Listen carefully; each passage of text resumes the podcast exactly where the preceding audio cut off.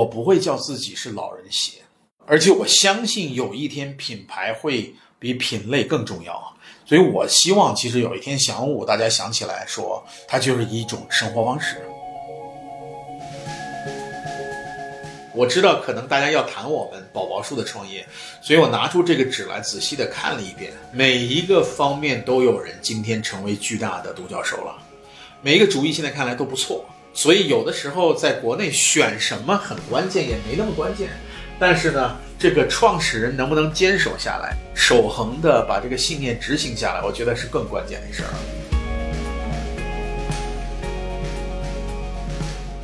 百分之九十九的中国的年轻老人今天刚刚以每年两千到两千五百万的人数跨越六十这个门槛。这些六零后、七零后，他还有钱，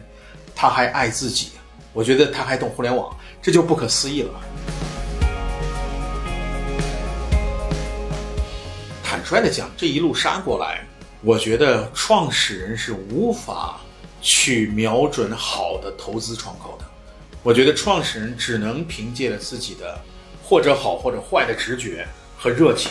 这个杀到一个自己有兴趣并有能力的好的大的赛道里，无论环境好和坏，那都是片段的事情。把命运能掌握在自己手里多少，就掌握在自己手里多少。亲爱的听众朋友，大家好，欢迎收听本期的创业内幕，我是主持人 Lily。本期呢，我们请到了一位非常有意思的嘉宾啊，他是一位连续创业者，他曾经创立了全球最大的母婴平台宝宝树，同时呢，也在做他的二次创业。今天我们就请到了银发经济 DTC 品牌及平台米茶科技的创始人王淮南王总。Hello，王总，跟大家打个招呼吧。大家好，谢谢 Lily。嗯，感谢啊，王总能百忙之中来我们这儿做客。因为其实今天我们这个节目录制非常不容易，我们是在疫情期间录的这一期节目，我们两个人都在不同的地方，然后用远程工具啊，跟大家来录这么一期节目。其实越是在这样的一个动荡的时候，我们其实越发现老年人他的这个生活，尤其是在上海这一波疫情中啊，其实是受了比较大挑战的。嗯，这个现在呢，王总呢，他也开始了第二次创业，也是 focus 在银发经济啊，所以这个话题就显得格外有意义。要不然，我们今天先请王总介绍一下您自己和米茶科技这家公司吧。好的，啊，尽管十五年前啊，我这个。创立的宝宝树今天其实已经长成一棵参天大树啊，但是我们确实对于米茶科技来讲，还是一棵小小的树苗。但我们的理想是丰满的。这家企业想做两件事情，第一件事情是为中国的今天日趋老龄的这么一个人口结构之下的五十岁上下以及五十岁后面的人群啊，产生好的消费升级的产品，也包括服务。同时，我们也认为。今天的中国中老年其实有一个相当相当巨大的精神诉求，就是他们非常的寂寞，很多的时候真的是无人去交流。所以我们也希望自己有能力，同时为他们造就一个可以减缓孤独和寂寞感的一个优秀的中老年的移动互联网的平台。但是我们最重要的是是第一趴，然后第二件事情是在第一个做好的基础上，我们希望有可能实践的事情。嗯，哎，特别有意思哈。其实作为一个连续创业者，您的第一次创业项目是 focus 在小朋友哈、婴儿和这个宝妈，然后到第二次创业呢，您就直接跨越到了银发，是不是跟您本人的这个个人的经历有关系？对，就第一次创业是一个想创业基础上的偶然的一个观察，落地成为了一个创业项目。嗯，就我观察到，其实，在我们这个。一栋钢筋混凝土的建筑里，我发现大家都是互相陌生的，但唯有一个人群，就是两个人擦肩而过的时候，会互相之间瞬间转化成朋友，那就是两位推着童车的年轻的妈妈。嗯，我在想，其实育儿的过程，如果我们能在线上架支这样的桥梁，使千千万万的陌生的妈妈，因为他们有共同的。担忧有共同的兴趣，有共同的诉求。如果我们能使这个现象在千万人里每天发生，我们其实就提供了一个优秀的平台。这就是宝宝树的来源。嗯，但是这一次创业，我觉得和偶然的发现关系就不太大了，和自己向内心诉求。我在想，我自己的兴趣是什么？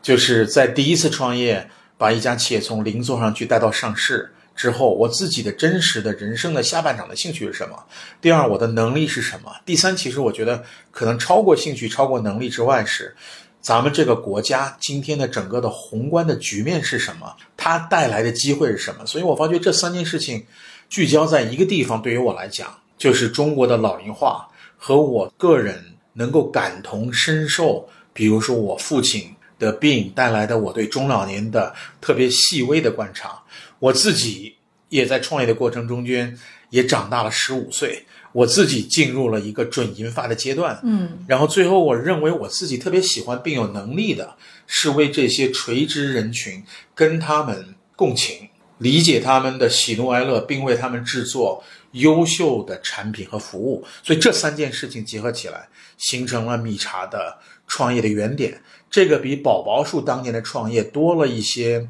非随机性，多了一些宏观，多了一些分析。但是同时不少的是自己的热情和感同身受嗯，哎呀，我听您讲话哈，我就一下子拉回到了。我零六年听您在谷歌的演讲，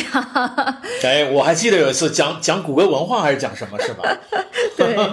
对，所以就是您您刚才的这个，虽然我们已经很多年没见了啊，但其实就零六年的时候在谷歌听您的演讲的时候，这个跟您刚才描述的差不多，就是可能刚才啊大家没有听到王总介绍个人的经历啊，他实在是太谦虚了，他其实没有介绍，他是很早九七年的时候就在美国的宝洁做品牌。然后零五年的时候加入了谷歌啊，然后嗯，当时呢在谷歌任亚洲区的 CMO。其实大家知道谷歌这个名字就是他带领团队在那个阶段想出来的，就今天我们广为人知的这个汉语名字啊，嗯，某种意义上来讲比爱彼迎要好很多。然后那个 对，然后紧接着一六年他其实年底的辞职，然后零七年创立了宝宝树。就我其实现在想想，就是零六年到现在，我们其实有十多年没见啊，嗯，但是。将近二十年的时间里，就是您在讲话的时候依然是充满热情的，这个非常非常难得。就我其实很好奇啊，嗯，你作为一个就是在大外企也干过，然后呢，第一家公司又上市了，然后财务自由的人，您为什么还要一直创业？创业在您生活中扮演了一个什么样的一个作用？我想听听您的真实想法。其实零五年、零六年的谷歌还是非常非常原始的谷歌，就那个时候我们的规模不小了，但是呢。创始人是积极从事着各种各样的创业的谷歌的活动的，嗯，这个原始的员工们都在。其实我们这帮人感受到了谷歌创业的热情，嗯，所以谷歌很难讲对我来说是一家打工的公司了。我觉得确实在从事着一个打工的工作，但是心态已经倾斜向了一个创始心态，嗯。然后离开谷歌，其实我觉得可能有一点感觉是曾经沧海难为水，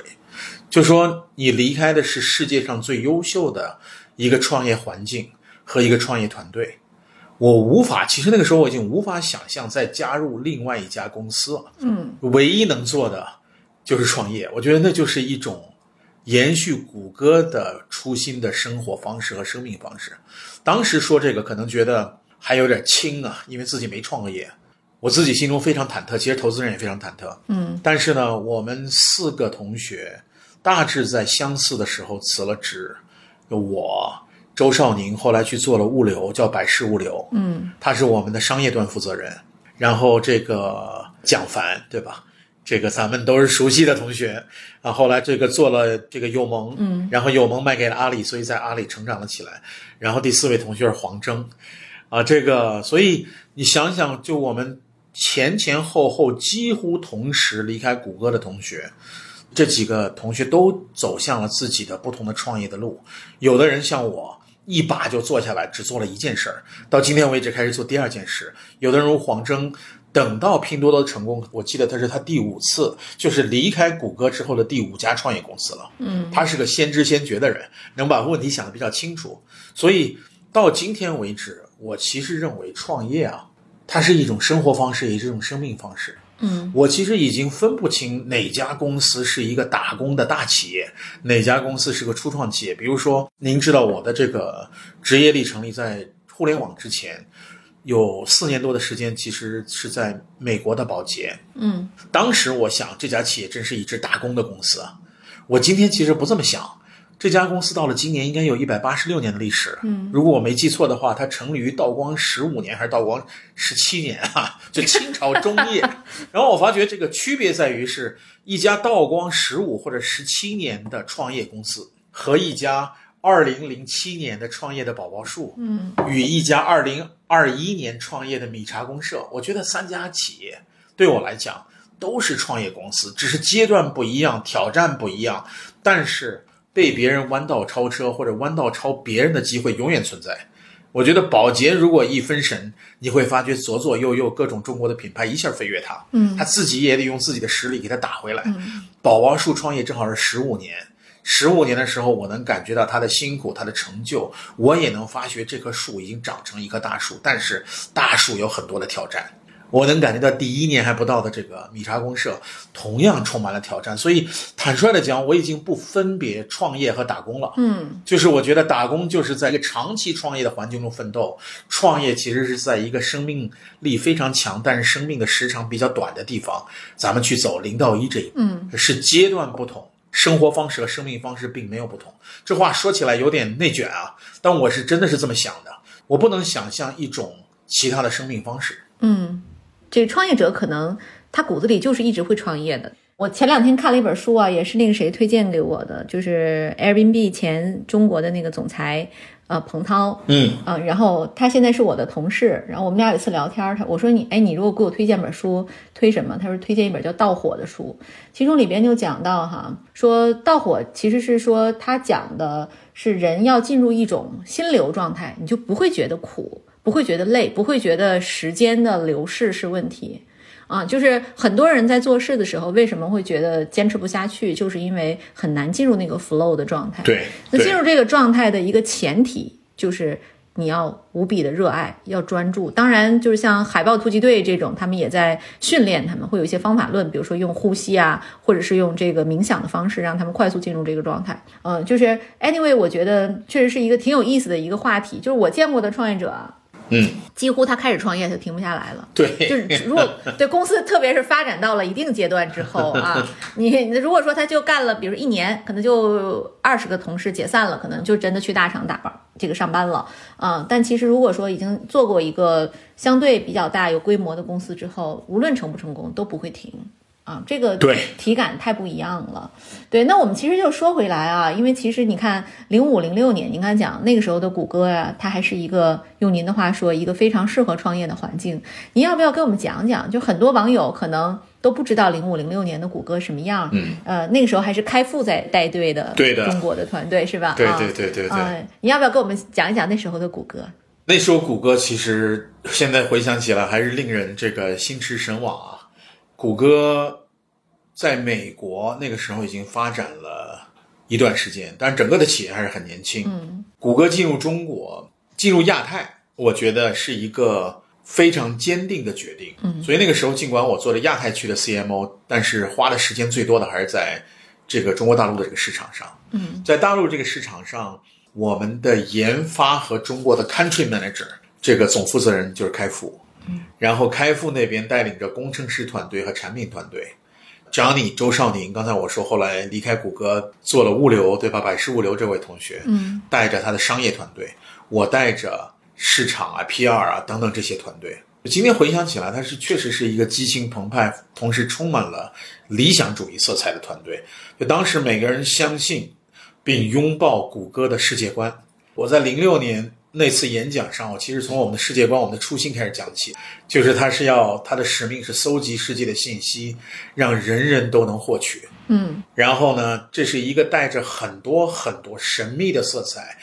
这个来到中国的，包括 Google 这个词本身大家是不熟悉的，其实也很难拼写，不知道多少 O 多少 G，但是呢，这是一家大家都喜爱的品牌，大家认可它的地方不光是因为搜索体验好，是因为它带来了一种。文化上的春风，嗯，比如说他的价值观里有一条叫不作恶。今天想一想，就作为一个创业十几年的人来讲，很难再叫出这样绝对的词了。得是一种什么样的理想主义的色彩，才能说 “Don't do evil”，对吧？因为 evil 不是放之四海而皆皆准的，我们对它的判断是不一致的。别说在不同的国家，就是在同样一个商业体内的不同的阶段，什么是恶？这个定义都不一样。但是它的这家企业优秀的地方，恰巧是那种初生牛犊不怕虎的，甚至有点幼稚的理想主义色彩。我觉得那是当年的 Google，也是当年的 Google 中国，也是当年的 Google 亚太啊。我觉得那是最人令人心驰神往。当年种下的很多的优秀的产品的果实，Gmail，谷歌图片搜索，嗯谷歌这个 Google Doc，谷谷歌这个地图搜索，嗯很多的东西都是由谷歌中国工程师或者谷歌中国人的工程师这个挑头做的。嗯，所以当年在我们这一帮面对外面的形象之外，其实身后站了很多优秀的产品经理、优秀的开发人员。啊，他们自己后来当然职业发展的也非常非常的优秀，但是聚集了那么多人才的地方，同时使这些人才为了同一个目标而心甘情愿的努力，我觉得这是一个很难重现的这么一种场景。嗯，而且就是其实这种文化深深的影响了后来中国的这一批过去十五年的这种优秀创业者，他们其实都有艰苦奋斗的精神，鼓励创新，鼓励开放，对吧？嗯嗯，真的是非常非常美好的年代啊！我还记得我当时那个 Gmail 应该是零五零六年，我也记不清了。然后我的一个同学，然后他推荐我去那个用 Gmail 的邮箱，到现在用的就是基本上我在海外都是用这个邮箱啊。大家可能都都难以想象，就是有一个邮箱的工具啊，今天拉新都来不及的。对对，那个时候要邀请制啊，对所以 你发邮件的时候有一个 Gmail 后缀的邮箱，说明你是圈里人，对对对对对非常好玩儿。就那时候外企的员工基本上就是 MSN 配 Gmail 这个组合啊，对就对于中国那一代年轻人来讲是一个身份的象征，就非常非常有意思的年代。Gmail，我突然想起一个小事儿，我就提一嘴。Gmail 就是谷歌有点意思，就是一方面是理想主义，一面我觉得是有一点点的这个欢乐的调皮的色彩。嗯 Gmail 我如果没记错的话，全球首发的那一天是四月一号，啊，也就是 Gmail 发在了愚人节。对吧？然后说，然后说这个有一个邮箱，这个邮箱第一是从来不需要再去删这个邮件了，对吧？这是多不可思议的一件事情啊！嗯大家认为不可能，然后永远免费，所以大家觉得这是个愚人节的笑话，对吧？嗯然后这个等到我记得是美国时间五六点钟下午，这个事情还真的就发出来了。然后一看，这不是愚人节，真是一个邮件，然后确实是这个存储量巨大，确实可以搜索，然后确实永远不需要再去储存，再去自己安排了。嗯，这是不可思议的。我觉得是那种乐观主义的理想主义的混合体。对，这不就是咱们创业的那种精神吗？没错，对，就是其实创业者永远就是能看到乌云中的金边的人，嗯对吧？就这个特别不一样。其实您看，您当时创立宝宝树的时候，我听过一个段子啊，因为当时就有人跟我讲过，因为我我本人也是宝宝树的用户啊，by the way，就是我、啊，对。就是我我在怀孕生孩子的时候，就是包括、呃、可能孕产期的面对的各种各样的挑战啊，你前所未闻的一些问题，包括嗯身体指标上的一些问题，你会在宝宝树上看论坛里有很多很多的分享，嗯，然后有宝妈去分享他们的一些过来的经验，包括我后来。大量的这个什么婴儿车呀、呃纸尿裤啊这些选择，都是看着那个论坛来的。嗯啊，嗯就是对，就是说回来，就是零七年，其实您当时就是创立宝宝树的时候，中国的创业环境是什么样的？那时候拿钱会像就是像过去这么十来年就那么好拿吗？其实问零七年的创业环境啊，嗯就我是这一路杀过来，我记得零八年创业的环境就已经特别糟糕了。嗯我加入雅虎那一年是零一年，创业环境特别糟糕，就是美国的股市跌到了这个谷底，然后雅虎的股价跌到了谷底。零七年我们创业，零八年拿钱就非常困难，因为全球经济危机，这个那个时候正好发生了汶川大地震，对吧？所以国内的经济虽然大经济环境还是好的，但其实经济形势、微观环境并不好，大家对互联网企业的观望态度也是非常十足的。但是坦率的讲，这一路杀过来，我觉得创始人是无法去瞄准好的投资窗口的。我觉得创始人只能凭借着自己的或者好或者坏的直觉和热情，这个杀到一个自己有兴趣并有能力的好的大的赛道里，无论环境好和坏，那都是片段的事情。我觉得把命运能掌握在自己手里多少，就掌握在自己手里多少。当自己的宏观环境自己掌控不住的时候，仍然埋头苦干，因为总有一天坏日子会过去的，好日子会来的，同时也总有一天短暂的好日子也会过去的，另一帮坏日子又会来。嗯，我当时听说，就是零六年的时候，宝宝树在聊融资的时候，就是您和邵一波是分别拿纸写下了一个创业的主意的。嗯，就是宝宝树是您写下的其中之一，然后邵一波呢写了其他的，最后但是他依然投了你。这个段子是真的吗？这是特别真实的，就是零七年的时候，我们在想做什么的时候，我已经跟邵一波决定找一个一起创业的机会了。嗯但是呢，我们坦率的讲，没有深度的聊过我的主意和他的主意，所以我就跟他说：“我说咱们这样，咱们先别去讨论了，你写一些东西，我写一些东西啊，然后写完了以后，咱们对一对，看看这里有什么东西是特别一致的。”所以我写了六个领域的大概十几个具体的方面，嗯然后呢，这些方面当然你可以说，好比说机会的大小，这总要有一个衡量的杠杆的。干下这个市场需要多少经费，是有是有杠杆的。但是最重要的第三个选择的标准是，我们对这件事情是不是有充足的热情，甚至是在热情之上有一些相当好的感觉，包括直觉。然后我们拿了这个事情一对，这里十二个主意啊，我有他我忘了多少了，他拿也在写在一张纸上。我们唯一相似，就基本上是一致的，就是垂直社区，特别是从母婴切入的垂直社区。啊，这件事情我们认为机会巨大，干下来需要的钱不算多，也不是最少的。就是这个事情不会高效到特别大的程度，它是一个需要养的地方。但是最最关键的是，那个时候我的老二是一岁多，他刚刚有老三出生，所以我们作为两个父亲，是对这件事情有相当大的热情和直觉的。嗯然后坦率讲，就那么一件事情就哗就下去了。那个地点是在上海的恒隆广场一楼的一个咖啡厅。嗯，我最近有一年忘了哪年，两三年前去那个咖啡厅还在，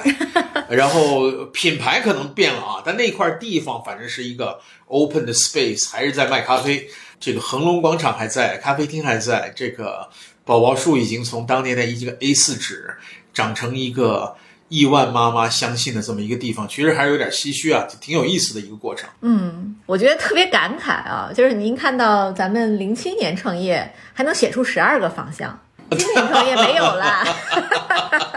哎，我刚才啊，就因为为了咱们这个，我知道可能大家要谈我们宝宝树的创业，所以我拿出这个纸来仔细的看了一遍，还真挺有意思的。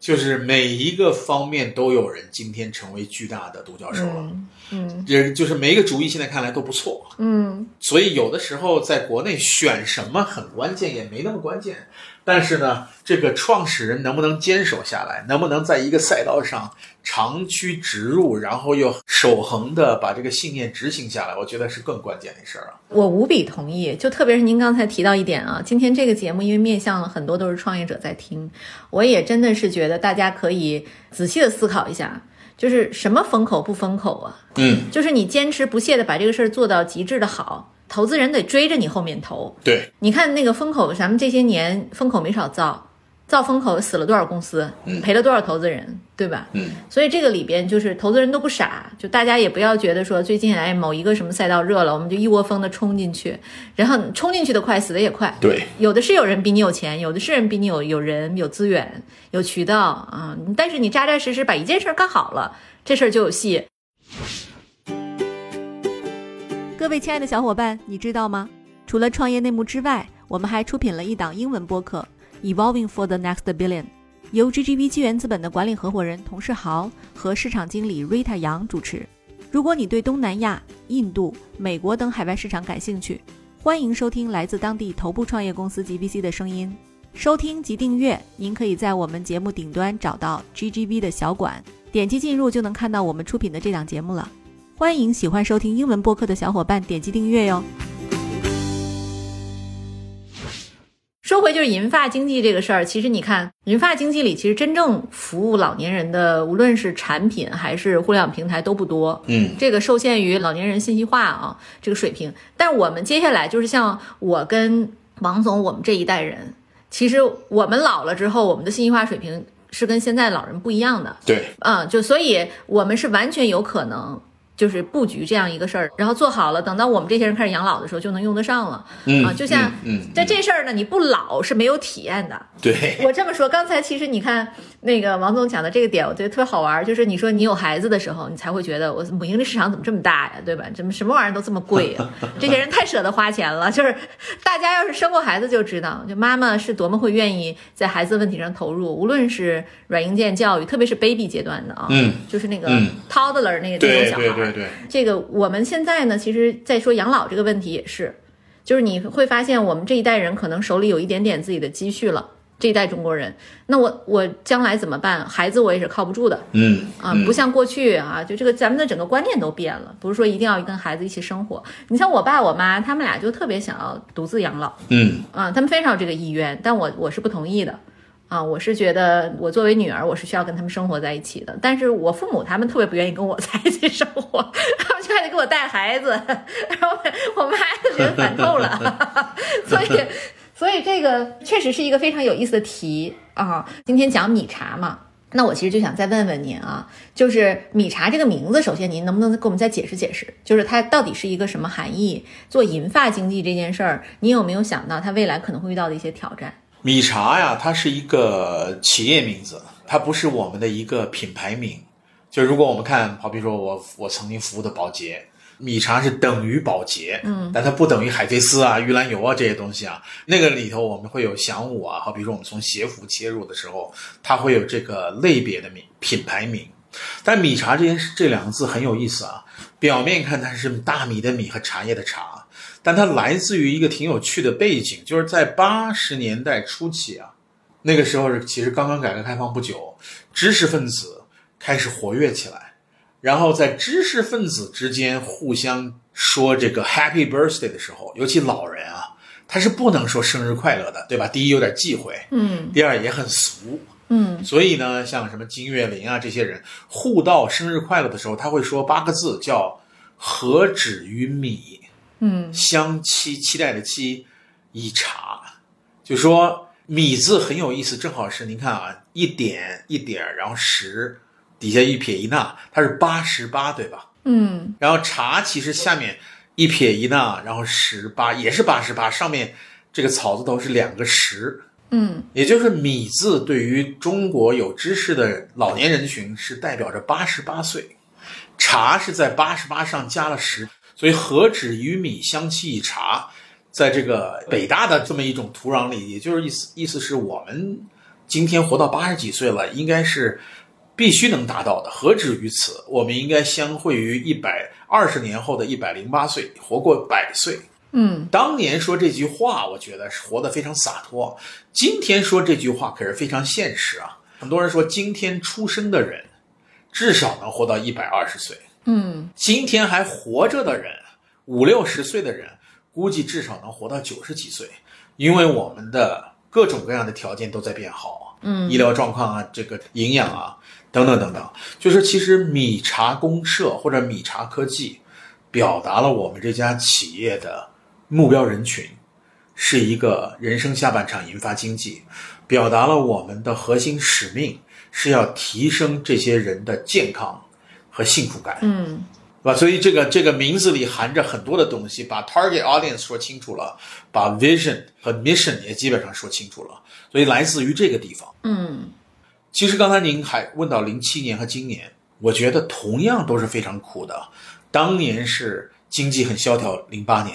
今天是经济，我估计只能说比那个时候大家的担心更大。嗯啊，它是全球性的，而且，所以我觉得我们当年掐中的是母婴赛道，今天是银发赛道，我觉得都是好赛道。关键我觉得在于我们从哪儿切进去，我们自己能不能预见到一些困难而做一些相关的准备，我们能不能为建立一个优秀的商业模式做很多必要的努力，这个能不能拿住这件事情，不早不晚的把这个机会拿在手里。嗯，但其实你看市场上这个。对标银发经济的一些产品，特别是鞋服这边啊，就是您有没有想过，就是前面已经有这样大的品牌，已经非常成熟的供应链和渠道了，咱们怎么破局呢？呃，其实啊，这个我是确实非常同意，就无所谓风口，但是确实有深海和浅海和大赛道和小赛道的区别啊。嗯，就是这个，我昨天还跟同事说，我说你知道世界上最深的海，或者是马里亚纳海沟，如果用这个来形容赛道的话，就是要深的不行，规模大的不行。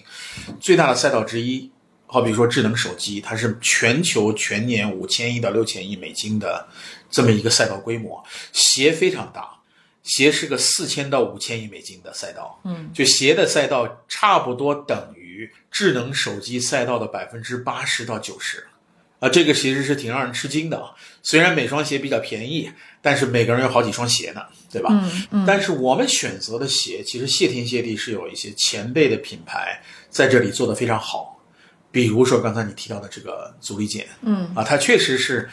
在一个没有标签的赛道里贴上了一个品牌的标签，叫足力健，对标的人群是足力健老人鞋。嗯啊，我们觉得它不是做的不好，而是做的好，恰恰是因为它的好，给我们了提醒，说这是一个巨大的赛道，就是你看到优秀的品牌在一个巨大的赛道里做的非常好，对我们来讲是一个非常欣慰的事。但是呢？我们仍然觉得还是有巨大的机会的。比如说，我为什么去年开始这个事业，是因为我看到咱们中华人民共和国一九四九年建国以来出现过三次婴儿潮，其中的最大的一股婴儿潮是起始于一九六一年年底和一九六二年，也就是整整六十年前，我们的上一代人他们开始进入婴儿潮了。所以呢？我们就要在这个时候进入一个这样一个赛道，找一个切入点为他们具体的服务。具体到鞋，鞋有几个特征啊？这非常有意思。第一是，我们不再为大家心目中的传统老人做产品，我们为新一代的老人做产品。我们不再为好比说这个已经习惯于比较传统的老年人的方案的老年人做。我们像当年马云马老师切入电商。他回避掉了要跟易贝竞争。他说，百分之九十的中国电商的人还没进入这个赛道呢。百分之九十九的中国的年轻老人今天刚刚以每年两千到两千五百万的人数跨越六十这个门槛。所以我们想对标的人群，第一比较年轻，是这些六零后和七零后。这些六零后、七零后确实有有闲，这是传统老人都有，但他有两条别的，他还有钱，他还爱自己。我觉得他还懂互联网，这就不可思议了。嗯，所以呢，他对产品和服务的要求是更显年轻化的，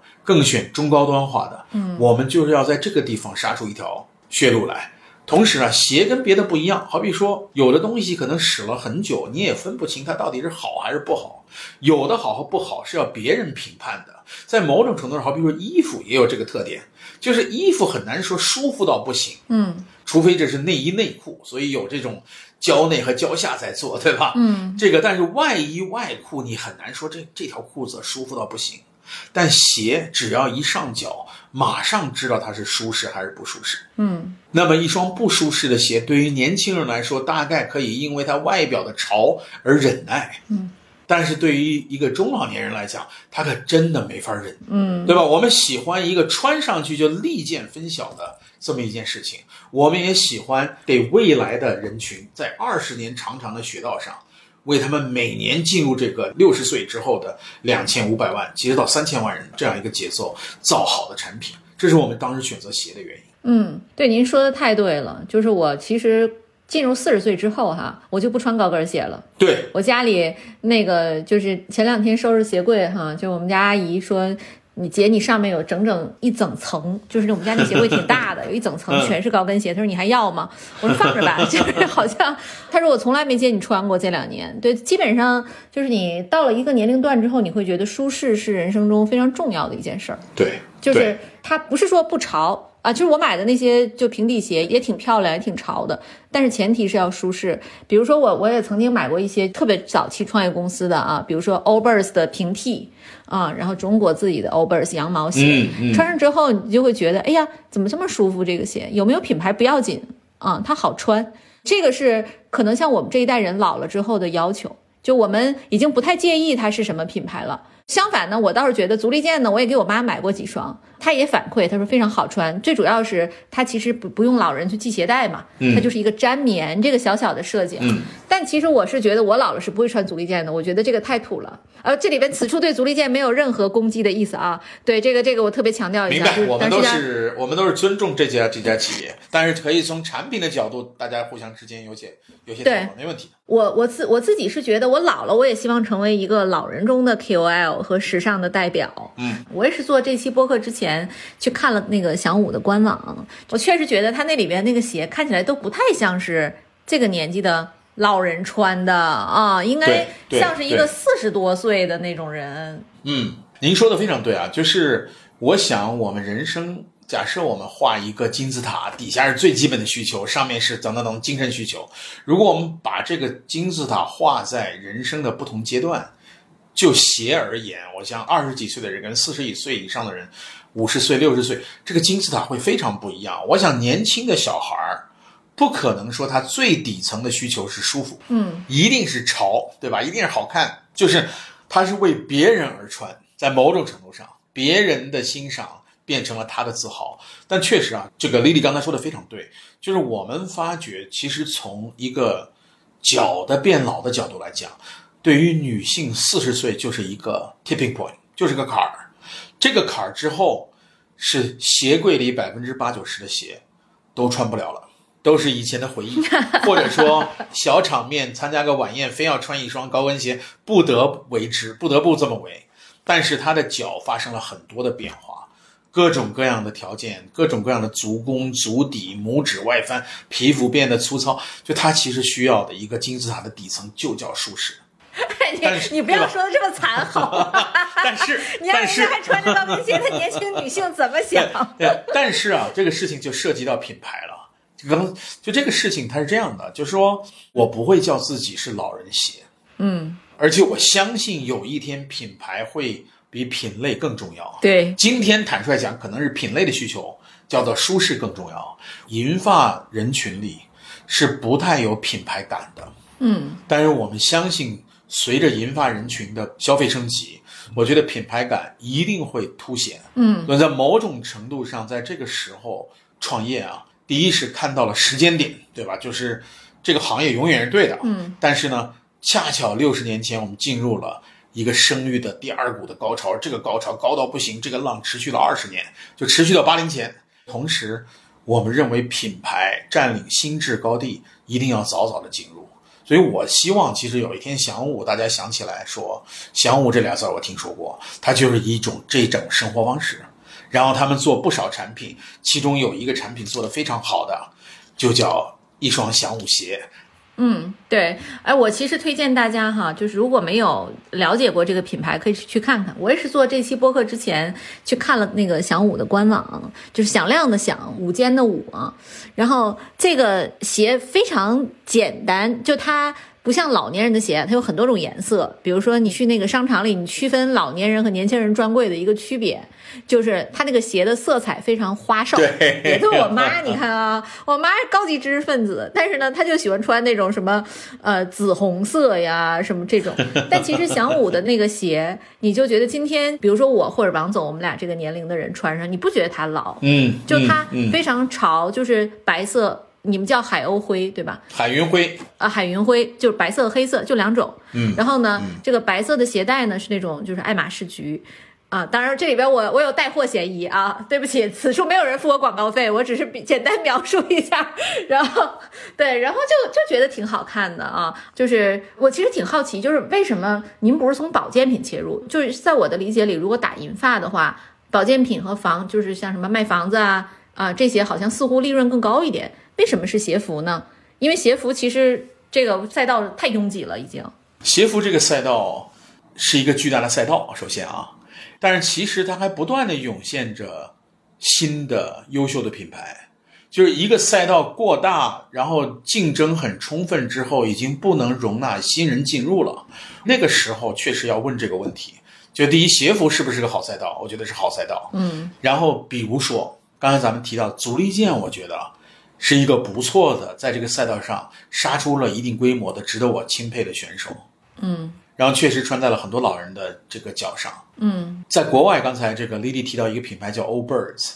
啊，在中国的四五个城市也开了这个线下店。Old Birds 这个品牌也是横空出世，从欧洲其实后来在美国真正被人注意到，嗯这个都是一个共性，是今天的人类想穿东西潮还是很重要，对于年轻人，但是对于其他的很多人，舒适并简单，甚至有一点点天然的色彩和环保的意味，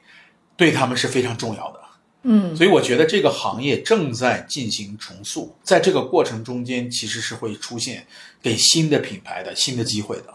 然后今天的那些巨大的品牌，它也会看到这些机会，但是它转身掉头的速度不会那么快。嗯一个为年轻人做潮鞋的品牌，不太会立即为老年人做一双舒适的鞋，然后用同样的品牌。如果他不用同样的品牌，那他站到的起跑线跟一家初创的这个公司其实起跑线差不多的啊。嗨，各位小伙伴，告诉你一件很重要的事情：创业内幕的听众群已经开通了。在这里，你可以和我们直接沟通，也可以第一时间了解到 GGV 纪元资本线下活动的动态，近距离聆听投资人的独特见解，并且结交其他互联网圈子的小伙伴呢。入群，你只需要添加微信公众号 CYNMXZS，我再重复一遍，CYNMXZS。也就是创业内幕小助手的拼音首字母，并在好友请求中标注“创业内幕”。接下来，小助手会帮助你完成入群操作。我们期待你的加入。对我其实这个之前是我们投过一家做鞋的公司的，后来被百丽收购了，叫七十三小时，他是做高跟鞋的啊。就是他其实跟我描述过，那个创始人说这个鞋呀、看起来中国是制造业大国，但其实能做顶级舒适的鞋的工厂非常有限。嗯，就是您有没有想过，就是供应链这一块儿，咱们可能没有那么大优势。就现在咱们量还没有那么大嘛，一旦量大了，这怎么解决这供应链问题呢？嗯，特别好的问题啊！这个就创业这个事情，它确实是寻找每个阶段的主要矛盾，并把这个矛盾要解的这个主要矛盾和你的核心的能力来匹配起来。所以这个阶段的主要矛盾，其实我觉得我们面对的是什么？是造出一双好鞋来，就舒适并好看，嗯同时让它穿在十万人、二十万人、三十万人、四十万人、五十万人的脚上。嗯并且开始让我们的品牌有认同感。我觉得这是我们今天特别主要的矛盾。这个矛盾要解决，我估计还得有半年到一年的时间。然后我觉得下一趴的主要矛盾可能还没到供应链，这个还要到我们能不能把一双卖给一百万人的人群的鞋卖到一千万到两千万人。一千万到两千万人什么概念呢？在五十岁以上的人群大概有四亿五千万人啊，也只是一个非常小的小数，但是它已经从鞋的单款的角度来讲，是一款超爆款了。嗯然后总有一天我们会谈到供应链啊，好在是大部分鞋的供应链都在国内，包括最近他们谈到非常多的，好比说越南，嗯越南的鞋厂确实很优秀，但也是中国老板把工厂放过去，而不是越南人自己做的这个供应链。所以呢，在这么一个成熟的供应链里，尤其是很多的企业，它走过了从 OEM 到自己做品牌，比如说九二年开始发家的这个丁总做安踏，嗯嗯对吧？就是在我们这个国家，大家的梦想就是从鞋的生产到鞋的品牌，这条路走通的人不多，但是有人走出来，有人走出来，就让这些供应链相信，如果他们走不出来，他们愿意扶植那些能走出来的。嗯 o b e r s 比如说找到了一家咱们在深圳的企业，东莞的企业，然后在五六年前，他们每一批次还只能生产几千双的时候，人家就被说服说支持这帮人。有一天他会杀出来的。今天它的生产量已经巨大，就工厂就跟着他们在成长，嗯他们也跟着这些工厂在成长。其实我觉得，我们要解决的，首先是一个给供应链以信任和信心，他们要认可我们这条使命。同时，有一天我们真正要参与到供应链，把我们这家公司的 DNA 做得更加复杂。嗯所以，但是它是个阶段性的挑战。阶段一走不过去，有了供应链也是没用的。阶段一、阶段二走过去了，不走供应链，我们肯定还是面对着巨大的问题。但是呢，我觉得节奏感要找得特别的好。嗯，但您之前其实，在宝宝树的时候是做过自有产品的吗？我们做过非常短的自有产品，宝宝树的主要的核心的这个业务还是一个互联网的母婴平台。我们的最大的这个收入模式，其实还是这个广告加上平台性的电商这么两个业务。嗯所以呢，我们其实对于这个自己的产品，当年非常慎重。当然，我觉得也也损失了一些机会。但是今天我们当然看得更透彻，说一个垂直的平台是需要在双轮上都要驱动的，有自己的流量，有自己的品牌，同时在品牌的下面左手要有自己的产品。当然，这些产品和你的这个广告商的产品要有所区隔，否则的话左右手互搏是有问题的。但是呢，我们不是一个巨无霸的平台，我们在一个垂直人群里，还是在相当的程度上能走这条路的。对，但是这个因为您没有做过自有品牌的这个东西啊，因为它其实确实是非常复杂。因为我们也投了一些，呃，像那个自有品牌的一些单品，比如说隐形眼镜啊，呃，Moody 哈，或者是那种像做茶的茶礼啊，然后做饮水机的，像通用净水、熊小溪。因为我知道这个里边其实是相当复杂，我相信您在做品牌上，呃，有非常有一套。那您是不是有这个团队里有合伙人，他是有这个经验的？就是可以确保对供应链或者什么的优势。其实我们这次选择的这个创业啊，就是首先从消费品切入，从表面看，其实是一个不顺水推舟、水到渠成的事儿。嗯，大家期待的其实是 Alan 去做一个银发经济的移动互联网平台吧，对吧？嗯这个做一个老年版的宝宝树，可能迅速就起量了。嗯，但是呢，我们觉得最着急的是，就是最紧急并重要的事情，是在祥武这个品牌之下建立心智，同时从一两款、两三款品类里切进去。所以呢，我觉得这是战略的必须啊。战略的必须之下，其实要看自己有没有这个能力。如果自己没有，团队有没有？其实我觉得，如果创始团队自己完全没这个能力，团队来补也是很难的，因为你的根本都不知道怎么去管理他们。对，我呢，恰巧我觉得大家知道我做宝宝树，也知道我做谷歌啊，但可能大家不知道的是，我有将近五年的时间是宝洁的品牌经理，嗯我是 P&G 的这个 brand manager，品牌经理。粗看其实是做市场的，真正他是做品牌建设的。他跟一个 marketing manager 的区别是，marketing 是做完产品以后要宣传好，品牌经理是要把用户的痛点翻译成产品的需求，跟 R&D、跟设计师、跟研发人员、跟销售一起研发、推出、宣传，对这个 P&L、对产业的规模、对营销的结果要负责。所以我那个时候做过这个品客薯片，嗯啊，今天在国内其实还也是一个挺大的品牌。做过这个我们宝洁的老家当，对吧？玉兰油什么的，嗯，做过今天的这个宠物的宠粮，马氏今天并购了，叫 Yams，是一个高端宠粮。做过咖啡，北美最大的咖啡叫 Folgers。其实北美最大的咖啡不是星巴克啊，这个北美最大的咖啡是我们宝洁的 Folgers。那么我觉得这些东西是创始人最近没有练过，但是是他在非常年轻的时候自己的这个 DNA 里存在的。所以即便这样，我们的联合创始人，我们的核心团队的相当的组成部分其实是由两类人组成，一类人啊确实是来自宝洁和这种快消品的同事们，然后我的另一趴人其实是通才，但是懂互联网。所以今天很有趣的是，这家公司是有那么两种人才合并起来的。然后如果说创始人不具备这两种基因，在管理上是会出大问题的。所以呢，我恰巧有这两种基因，只是大家看宝宝树的创业，听我们以前的故事，啊，这个这一爬的基因没有显性，对吧？我们是个隐性基因。今天在这个银发的战场上，我们把隐性基因给播出来了。对，非常非常好玩。就感谢王总的分享，因为其实这也是我比较感兴趣的话题。就这个，当然我觉得今天王总这个分享非常有趣。就他其实，在作为一个成功创业者，他第二次创业的时候非常注重公司的这个节奏感。就是这个对于所有创业者都是一个启示，就是当你从呃一个新项目从零到一的时候，先干什么？先做产品，嗯，先做品牌，还是先研发？先重金布供应链的人，还是不营销的人？这是完全不一样的逻辑啊！不是说什么事儿最擅长就应该先做什么，嗯，而是做最对的事情，非常有意思。其实这个您在之前的采访中其实也强调嘛，就是米茶会提供一种系统性的适老服务。目前来讲，我们已经有鞋服这个系列了。我在官网上也看到有一些代理一些大品牌的保健品啊。嗯，就我想问问您，未来您这个系统性，如果我们给米茶画一个大的图景的话，您希望它是一个什么样的公司，能解决老年人什么样的问题？其实我个人的梦想啊，是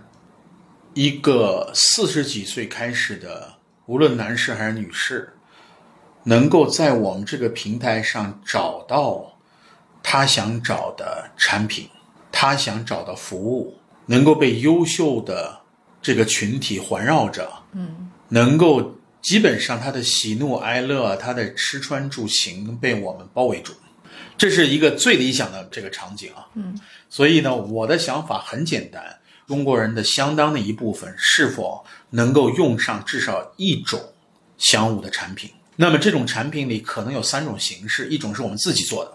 就有的事情不自己做，坦率讲也不知道这个行业到底怎么样做，所以鞋我们肯定是自己做了；有的可能是跟别人一块儿双品牌互相合作的，对吧？有的是我们觉得就是我们自己做不出来，大家非常需要，我们是精挑细选推荐给他大家的。其实，翔武是个人生下半场的俱乐部，翔武是人生下半场的会员制，翔武是人生下半场的一个平台。我最终我觉得我们还是想把翔武推向这样一个境地。今天谈论鞋的人，跟我们谈鞋的人是居多的，但是其实在我心中，鞋是我们第一个切入的点，但是它不会是我们的唯一点，也不应该是我们的唯一点。如果有幸说鞋做的贼大，那我们也很高兴，对吧？就像小米手机做的贼大，但是今天其实真正认清小米本质的人，说小米其实是一种数字化的生活方式，而不是光是一个低廉的手机。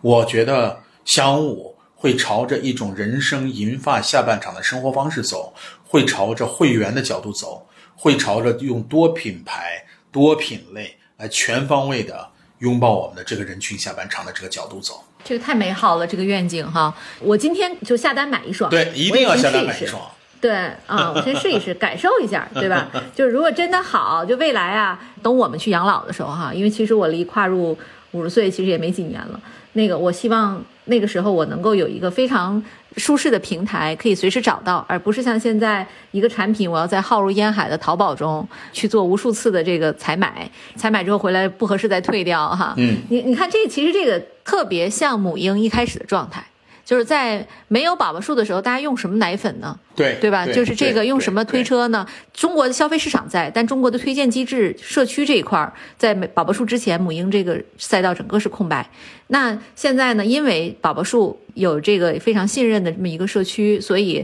大家就带火了一堆，就是这个各种各样的牌子的这个各种车，对吧？啊，其实这是一个社区它的价值。嗯，就是未来如果说我们祥五做好了，就大家可以在上面除了用自己的这个品牌啊，我们也许也会有一些老年人，比如大家去交流哪里有更好的养老院啊，这个事儿我都 serious 在考虑啊。对，将来我老了，我我去哪儿养老？然后。呃，有没有更好的一些临终关怀的机构？对，对吧？啊，有没有，比如说我身体有慢性病，有没有慢性病管理的机构？高端医疗啊，种种都是我们可以去将来去涉猎的。这个银发经济这个赛道，目之可及，是一个极大的市场，绝不会比母婴小。嗯，而且中国的老年人其实越来越像日本的老年人了。对，就是对。有钱，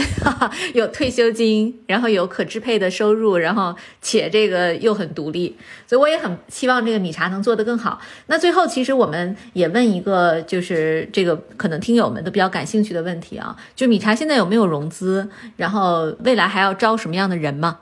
呃，米茶有过两小轮的融资，米茶融资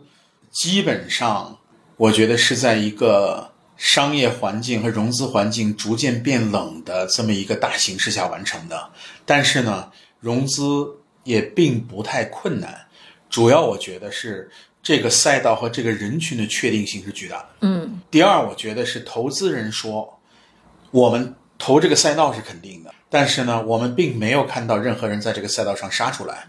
那么在这个情况下，坦率的讲，他也不知道 Allen 的团队是否能杀出来，但是。这个人做事是一以贯之的，对吧？我一做这个宝宝树就做了十好几年，嗯然后确实在这个领域上，很大的程度上，我觉得我们带动了母婴的中国母婴经济的发展。嗯这个也许很多人初期不太理解我们为什么选择从鞋杀入，但是今天我觉得他们会说这是一个好赛道。Allen 选择的这个角度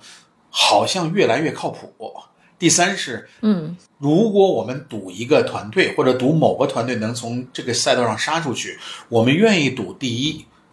已经在一个赛道上完完全全的走过了创业的全程的一位同学。第二，我们要赌一个在这个赛道上自己有对这个年龄段的方方面面的需求感同身受，能够体会到丝丝入扣的用户的洞察的人。第三是这个用当时我在第一轮融资的过程中间被问到的一个最 tough 的问题之一吧，其实有两个，说你们有没有商业模式，对吧？是什么？嗯这个我当时回答说，我说我今天还真的没想到我们最终的商业模式是什么，但是我们是一家有巨大的学习力和感悟力的公司。只要这个赛道有商业模式，我们一定是最早做出来，并且最快做出规模的。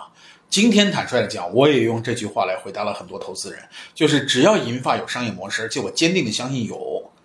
我们这家企业这个团队一定是第一个，并且最快做出规模化的团队。所以我觉得这几件事情如果存在连成之后，就会成一个大家愿意投资的公司。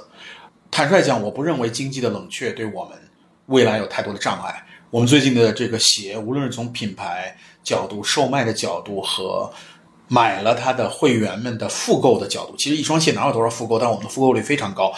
口碑非常好。翔武这个字也逐渐的被越来越多的人认可，包括它代表的这个品牌精神。我觉得我们会一直的敞开门，欢迎有志于银发经济的，无论哪个年龄段的这个同学们加入，无论是中年、老年，也是无论是年轻，无论你感受得到，还是最后在我们的说服之下感受到，我们都敞开大门欢迎。我觉得这个行业要杀出来。必须得有领军企业在这里挣扎，在这里拼搏，在这里努力，也必须有很多的人加入跟我们一起奋斗，也必须有很多的钱涌进来，允许我们去试错，允许我们发现机会点在什么地方。今天是我们 Year One 啊，咱们这样一个播客的这个节目发生在我们 Year One 的这么一个窗口，我们的那双鞋刚刚上市四个月，嗯四个月多几天吧，嗯所以我觉得这是特别有趣，就像宝宝树刚上市四个月一样，我觉得那种新鲜感、那种理念的精神、那种执着，都可以在这一刀切下去看得到。嗯啊，就这个树的这个横截面上是清晰的 year one 的感觉。也许我觉得，我不知道这个节目有没有追踪投资人和追踪这个创业者。也许咱们过半年做过一年，连续两次，我们看看那个两个截面上，还这个 Alan 同学和他的团队是不是在精进，是不是在前进？那个时候的行业是不是被他们凿出一块东西来？这个也可能挺有趣的。嗯，哦，太好了，我我非常非常荣幸啊，就是在今天这个时间点，因为节目上线的时候可能也已经到七月份左右了，但是呃，我们现在录制的时候其实是在五月初啊，然后大家呢那个时候也就应该能在市场上广泛的看到这个咱们祥武的新品了，然后也特别感谢艾伦今天的分享。那艾伦，如果有听友他对于加入米茶有兴趣，应该在哪里能找到我们的工作机会呢？嗯，最好的方法是和我们同事直接相连。他干脆通过咱们 GGV 这个节目，到时候我们留个什么链接，加我们一位同事，大家直接聊。公众号“祥武生活”加我们某一个同学，这个我觉得就特别能够赶上这家公司的进度。这个米茶，这个相隔三日当刮目相看，每个礼拜它都发生着很多的大大小小的蜕变，大大小小的进步。所以，如果一个同事，好比说在家里休息两周，我估计可能会赶不上这个团队的进展的。所以招聘也一样，啊，这个这个不断的新事在发生，这是一个，它是一个 Year One 的团队啊。这个 Jeff Bezos 老说 Day One，我们是 Year One 和 Day One 的这么一种心态和团队，所以前进的速度非常快。好好，就是那稍后啊，我们这期节目播出的时候呢，我们会在下面留一个同事的联系方式，或者是邮箱，或者是电话，对。然后呢，想要加入米茶的朋友们哈，可以积极的投简历，然后欢迎加入这家可能会让我们每一个人的养老都变得美好的公司哈哈。对对，欢迎大家。因为今天啊是这个呃王总来，应该是在媒体上可能做响舞之后，在播客上的首秀啊，所以那个我们今天根据沟通，就是王总也非常愿意跟我们的听友有更多的接触，也想让大家了解响舞的产品，所以呢，今天我们会在节目中啊，王总会送出礼品，嗯积极的评论，要王总您说一下吧，您透露一下会给我们送出什么礼物？今天聊的特别高兴啊，而且呢，这个对于我回忆以前，对于我分析现在也很有个人的帮助。我们非常非常期待大家来体验我们的产品。坦率讲，鞋这个产品光看是不行的，必须体验。所以在这里啊，给这个节目的听众、莉莉的听众，我们送出两款礼物。第一是我们送出三双响舞鞋。无论男生，无论女生，无论哪个年龄段，舒服是第一人生要义啊。第二呢，我们送出十副响舞鞋垫。响舞鞋的舒服的一部分来自于鞋垫做的又科学又漂亮又舒适，所以呢，十三个产品来请大家拿。好好，大家一定要积极的评论啊，然后也欢迎大家积极的去响舞的官网去体验啊。相信就是王总和他的团队管了我们生孩子，还得管我们养老哈。对，我们很期待啊。太难了，能能能能做到，我很相信啊。对，谢谢行啊谢谢。好呀，好呀，好嘞啊、行，那感谢王总精彩的分享谢谢，本期节目就到此结束了，好，拜拜。谢谢大家，拜拜。